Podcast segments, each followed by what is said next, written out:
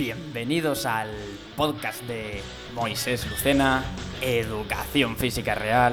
para maestros y maestras reales como tú. Si te apasiona la educación física, Si quieres ser ese maestro o maestra que siempre quisiste tener, si buscas información actualizada y real de todo lo que envuelve a la educación física, y disfrutar de todo este proceso mientras alcanzas tu sueño, quédate, porque este es tu podcast.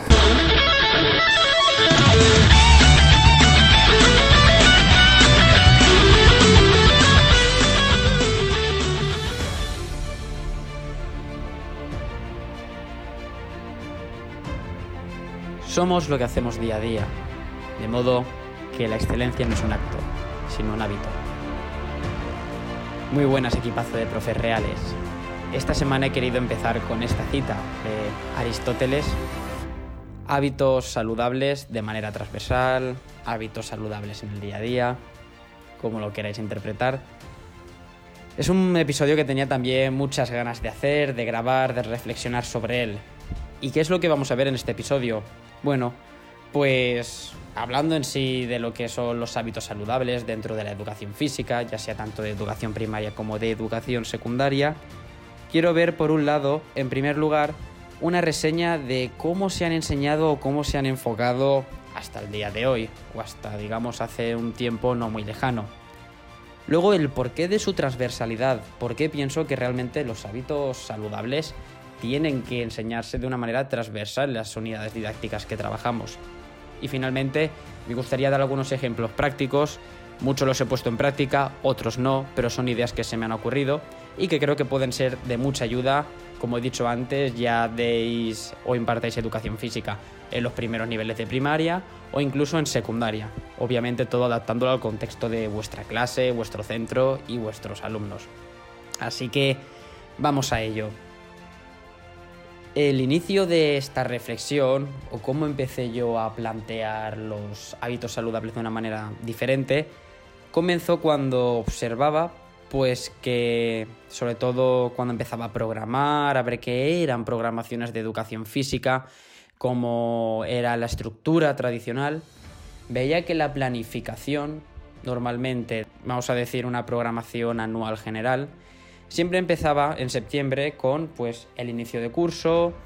evaluación, o, sí, evaluación o pruebas de la condición física, hábitos saludables y luego no se tocaba más. Obviamente, en cuanto a la condición física hablaremos de otro episodio, hacer un inciso en el que me gustaría apuntar que ya estoy implementando las baterías Alpha Fitness en mis aulas, obviamente adaptadas que estoy obteniendo datos súper valiosos y me están ayudando a entender un montón de cosas mucho mejor y a reflexionar también mucho mejor y que lo compartiré con vosotros pronto. Pero en cuanto a los hábitos, volviendo a ellos, sí que es verdad pues que se tocan un poco, ¿no? Sobre todo los hábitos higiénicos al empezar el nuevo curso, hábitos posturales, hábitos alimenticios o alimentarios, que es como pone en el decreto, no se tocan tanto o que se revise la pirámide de los alimentos, pero poco más. Creo que es un error que realmente muchos hemos cometido, o aún se comete desde luego, el enseñar una unidad didáctica de hábitos saludables y que luego a lo mejor no los volvamos a tocar hasta el año que viene, cuando realmente, si la palabra en sí lo dice, hábito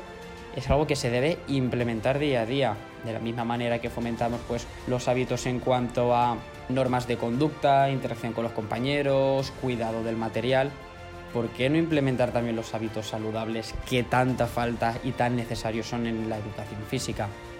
De hecho, hace unas semanas compartí una imagen en la cuenta de, de, Instagram de Educación Física Real que hablaba de o incitaba a reflexionar sobre esto, sobre que si realmente enseñamos a un alumno o a una alumna un hábito saludable, y ahí se queda, pues eso servirá para la asignatura de educación física, para que en esa unidad en concreto lo aprendan, lo puedan memorizar y ahí se quedará. Sin embargo, si hacemos, conseguimos que lo apliquen en su día a día, lo fomentamos, les estaremos ayudando para el resto de su vida. Pensad con qué sutil diferencia puede cambiar nuestro resultado. Entonces, para mí, este es el primer motivo por el cual pienso que debemos enseñar los hábitos saludables de una manera transversal porque se ha estado enseñando de una manera un poco aislada, analítica o concreta en un momento de nuestro curso y realmente luego no hemos visto esa implementación. Vemos que todos sabemos lo que son hábitos saludables, pero vemos que no se llega a implementar o no se llega a instaurar dentro de todos los alumnos, de padres, madres, familias en general, que siguen a lo mejor poniendo almuerzos ultra procesados a sus hijos, muchos niños que a lo mejor tampoco hacen ninguna actividad física fuera de la escuela, hábitos de sueño a lo mejor también incorrectos porque se quedan con las tablets hasta última hora del día. Entonces, nosotros fomentar eso como principales agentes, vamos a decir, que potencian estos hábitos. Me gustaría puntualizar que los hábitos a los que estoy hablando de manera continua son, por un lado, los higiénicos, por otro lado, los posturales y por otro lado, los alimentarios.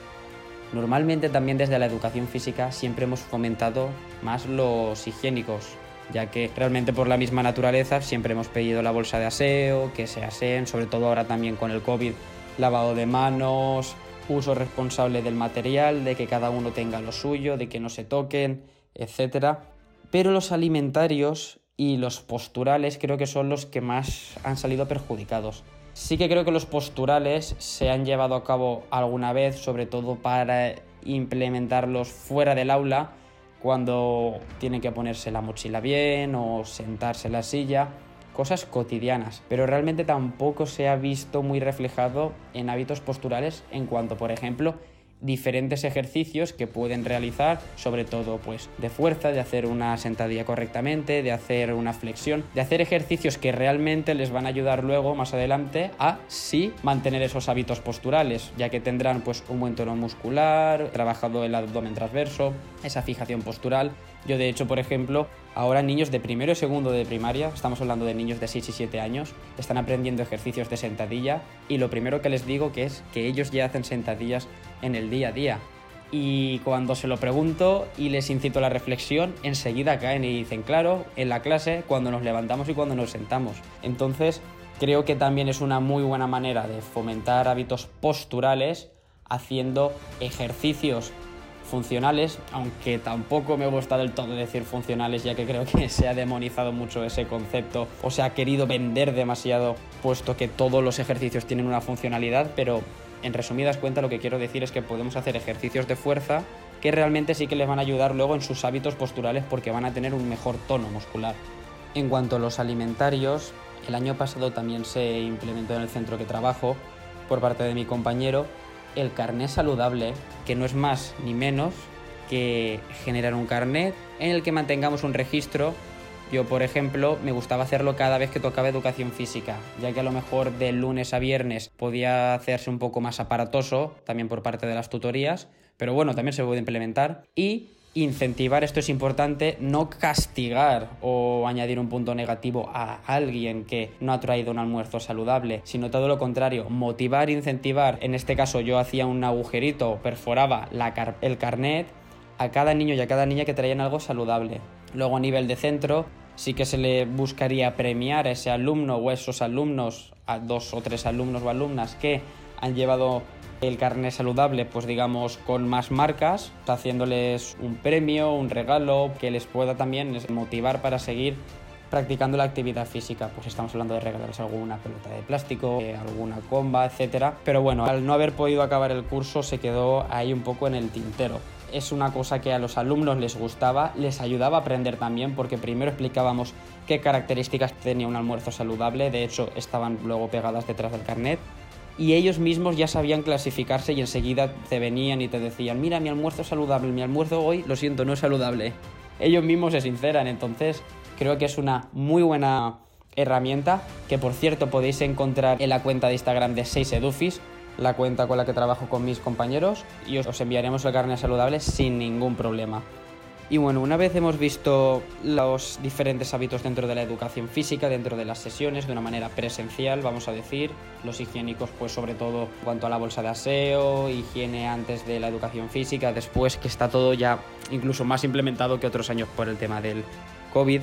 Luego los posturales, el mensaje de no hacerlo solo a nivel teórico para su día a día, sino hacer ejercicios que les vayan a ayudar a tener un mejor tono y sí que les favorezca luego hacer nuevas posturas cotidianas de una manera más efectiva y funcional. Y luego los alimentarios a través del carnet saludable, por ejemplo. También quería dar algunas herramientas en caso de que esto se tuviera que hacer a distancia, empezando por los hábitos saludables higiénicos, ya que no vamos a hacer una sesión de educación física ordinaria en el que tengan que utilizar la bolsa, podemos hacer que su casa sea ese objetivo a cumplir en cuanto a hábitos higiénicos lavado de dientes, aseo del cuarto, hacerse la cama, recoger los juguetes. Puede ser una muy buena manera de que eso ellos lo reflejen, para que vean que los hábitos higiénicos dentro de la educación física son importantes, pero también fuera de ellos. Y que nos manden alguna foto, nos enseñen algún vídeo, cómo recogen algo,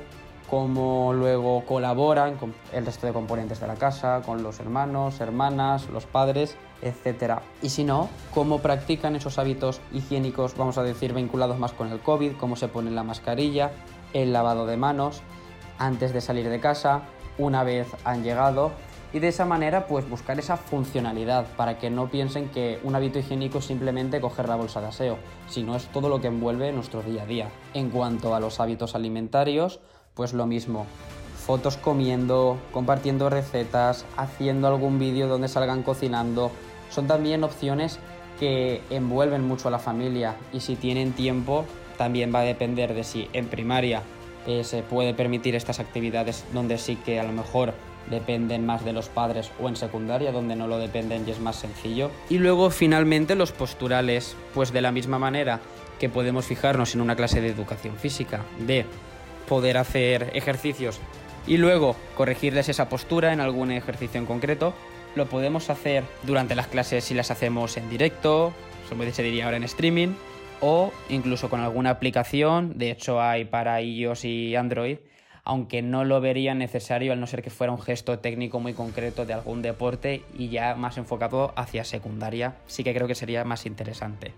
pero para los alumnos de primaria, para el día a día, yo creo que con algún ejercicio sencillo, incluso mientras se graban o nos enseñan cómo recogen pues algo de la casa, contribuyen con la familia para fomentar los hábitos higiénicos, también ahí podemos ayudarles a decir, pues mira, para agacharte y recoger esto mejor si no doblas tanto la espalda. O si apoyas una rodilla en el suelo verás que estás más cómodo, más cómoda. Y así buscar toda esa transversalidad, que al principio podéis pensar que es muy aparatoso, pero al fin y al cabo son, vamos a decir, una manera de registrar esos hábitos semanalmente, quincenalmente,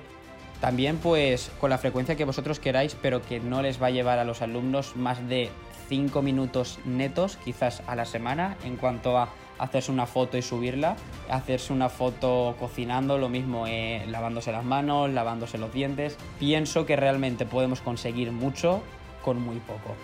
Así que os animo a ello. Y nada más que decir, equipazo de profes reales. El mensaje final al fin y al cabo es que creo que los hábitos saludables a día de hoy deben de cobrar una mayor importancia, tanto dentro como fuera del aula,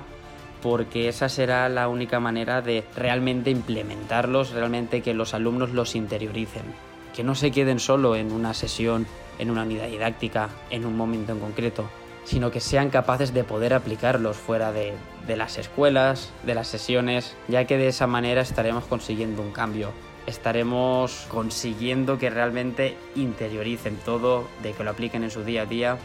y de que puedan también acabar ellos compartiendo esas sensaciones, esos nuevos hábitos, esos nuevos aprendizajes junto con la familia, junto con los amigos y poco a poco avanzar todos hasta el camino de los buenos hábitos, de la buena alimentación, de los buenos hábitos de sueño, de los buenos hábitos posturales, de todo lo que envuelve nuestra salud, ya que si de por sí era importante nuestra figura, creo que ahora con la situación que estamos viviendo lo es aún más. Como agentes vehiculizadores de la salud, de los buenos hábitos, creo que es cuando más nos tienen que tener de referente y creo que es cuando más tienen que saber que la salud es 24/7, que no me voy a preocupar solo de comer bien o de hacer las cosas bien en educación física, sino también fuera del ámbito escolar y así realmente garantizar esa salud, esa calidad de vida, ese estilo de vida saludable que al fin y al cabo es la puesta en práctica de un conjunto de hábitos, poco a poco contribuir en una población más sana en resumidas cuentas una población mejor. Así que nada equipazo, espero que os haya gustado mucho el episodio, yo la verdad que he estado muy a gusto,